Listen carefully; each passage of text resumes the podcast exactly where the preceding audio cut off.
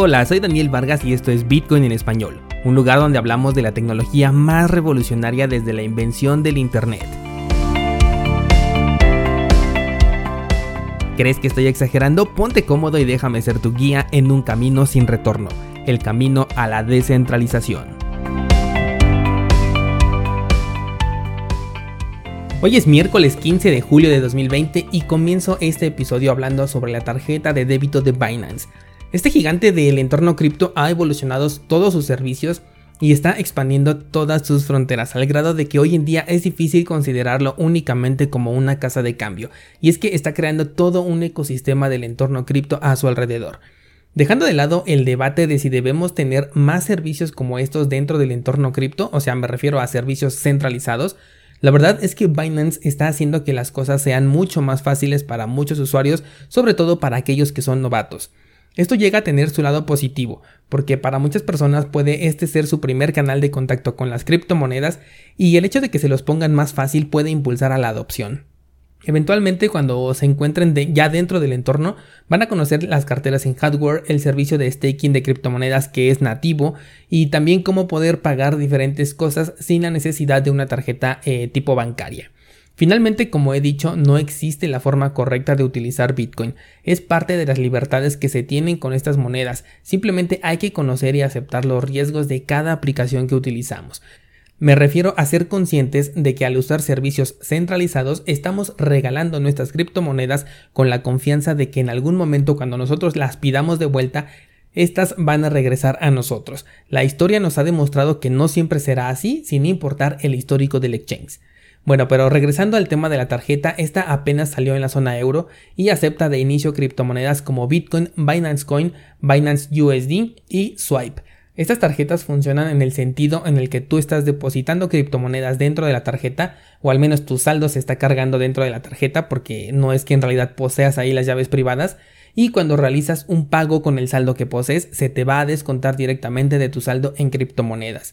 Algo que te permite hacer es que si posees más de una variedad de criptomonedas de las que son aceptadas, es que puedes elegir el orden en que la tarjeta va a ir descontando tus fondos. Por ejemplo, puedes decidir que el primer saldo que quieres ocupar sea el de Binance USD, porque finalmente es una moneda estable, y dejar al último tu saldo en Bitcoin, porque es el saldo que ya es volátil. Seguro que con el tiempo puedan aceptar más criptomonedas, pero para empezar iniciaron con estas cuatro.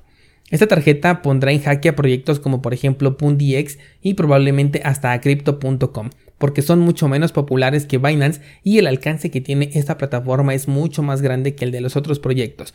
Un duro golpe sin duda que no va a afectar solamente a las empresas, sino también a los inversionistas que tienen posiciones en estas criptomonedas, las de Pundi y la de Crypto.com.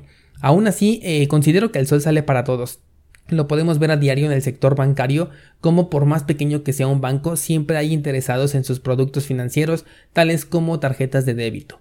Ayer les hice una pregunta, de hecho, en Instagram sobre si esta tarjeta estuviera disponible en tu región, ¿tú la comprarías? Y la respuesta en su mayoría fue que no. Te invito a participar en la encuesta, vas a encontrar el enlace de mi Instagram aquí en las notas del programa y aunque sí estuvo bastante cerrada al momento en el que grabé este episodio, la mayoría de personas estaba diciendo que no utilizaría la eh, tarjeta de Binance. La siguiente nota que te he preparado es sobre Corea, la del sur obviamente, y es que pretenden incluir un impuesto a la toma de ganancias de capital con criptomonedas. La regulación pretende convertir a las criptomonedas en bienes en lugar de solamente considerarlas como monedas para poder agregar este impuesto a la toma de ganancias. Cuando compras criptomonedas serían tomadas por ejemplo como activos digitales que se pueden intercambiar. Pero la cosa cambia cuando ya quieres cobrar la ganancia o bien convertirlo a dinero fiat. Aquí pasarían a la categoría de ser un activo. Esto me parece de lo más normal. Nuevamente, hay que aclarar que no se trata de un impuesto colocado a las criptomonedas, sino al entorno fiat, porque únicamente afecta cuando quieres cambiar por la divisa nacional. Es imposible imponerlo en el intercambio entre criptomonedas o bien el intercambio descentralizado de cripto por fiat. A pesar de que se trate de un impuesto, lo veo positivo, porque justo estos son el tipo de regulaciones de las que te estaba comentando el día de ayer, que más que poner una traba a las criptomonedas están siendo ya consideradas como algo que llegó para quedarse y que les resulta mejor a las instituciones aprender a sacar su tajada de ello que negarse a evolucionar junto con el mercado y quedarse estancadas. Además, esto también va a hacer que la posibilidad de que las criptomonedas sean prohibidas cada vez se vea más lejos, al menos en los lugares en donde se vayan implementando estas regulaciones. Por último, quiero tocar un tema y es que he visto también que con las implementaciones de las finanzas descentralizadas, las comúnmente llamadas DeFi están llegando a Bitcoin. Se está popularizando mucho esta frase, DeFi está llegando a Bitcoin. Probablemente ya a estas alturas lo hayas escuchado o lo hayas leído por ahí. Esto es algo con lo que no estoy de acuerdo. Porque si nos vamos directamente a lo que significa finanzas, Dice aquí que se trata del intercambio de capital entre individuos, empresas o estados y con la incertidumbre y el riesgo de que estas actividades conllevan.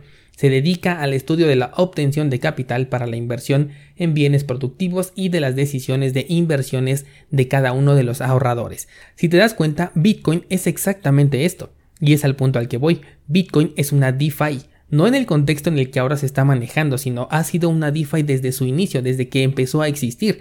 Bitcoin te permite tener tus finanzas de manera descentralizada, que finalmente es la descripción a la que hace referencia el término DeFi. A Bitcoin toda la vida lo has podido utilizar como ahora se hace con las DeFi, solo que en su momento cuando tú entregabas Bitcoin para obtener un retorno de inversión en una página, estaba 100% relacionado con una estafa y hoy en día todavía. Ahora han salido toda esta ola de nuevas empresas que están ofreciendo eh, finanzas supuestamente descentralizadas y en esta ocasión ya cuando le agregan DeFi no se está considerando como una estafa porque hasta el momento ha servido bien, pero con el tiempo vamos a ver si sigue siendo de esta manera. Creo que hay proyectos que van a sobrevivir a la caída del mercado cuando se alcance un nuevo máximo histórico, pero del mismo modo hay proyectos que no van a poder subsistir porque están ofreciendo cosas increíbles. Ya te decía yo de una página que había yo visto que es DeFi y que te está ofreciendo hasta un 100% de retorno. Esto es completamente inviable a menos que dentro de su estrategia de marketing estén considerando la apreciación del activo que tú estás poniendo como un colateral y bueno en este caso ya sería eh, algo aparte porque ni siquiera necesitas de una DeFi para poder conseguir el 100% de apreciación en un activo simplemente si lo holdeas. Para cerrar este episodio, ayer te estaba hablando sobre la criptomoneda de Dogecoin, de hecho te compartí que es parte de mi eh, top 3 de criptomonedas y parece que este comentario genera un poco de polémica, a pesar de que ya te he hablado de esta criptomoneda y de por qué me parece muy interesante, parece ser que hay personas que no han escuchado eh, mi, mi posición al respecto y me han cuestionado el por qué esta moneda me parece interesante. Lo que voy a hacer es que el día de hoy que toca eh, poner el shitómetro allí en Instagram, voy a poner esta moneda ahí a votación para que tú me digas qué tan shitcoin la consideras. Y el lunes que viene en la sesión de preguntas y respuestas del mes de julio te voy a explicar por qué Dogecoin me parece una de las criptomonedas más importantes del criptomercado. Por ahora eso sería todo descentralizado, pero aquí no termina la información. Pásate a checar el contenido nuevo que tenemos esta semana en cursosbitcoin.com, en donde ya tenemos más de 160 clases publicadas.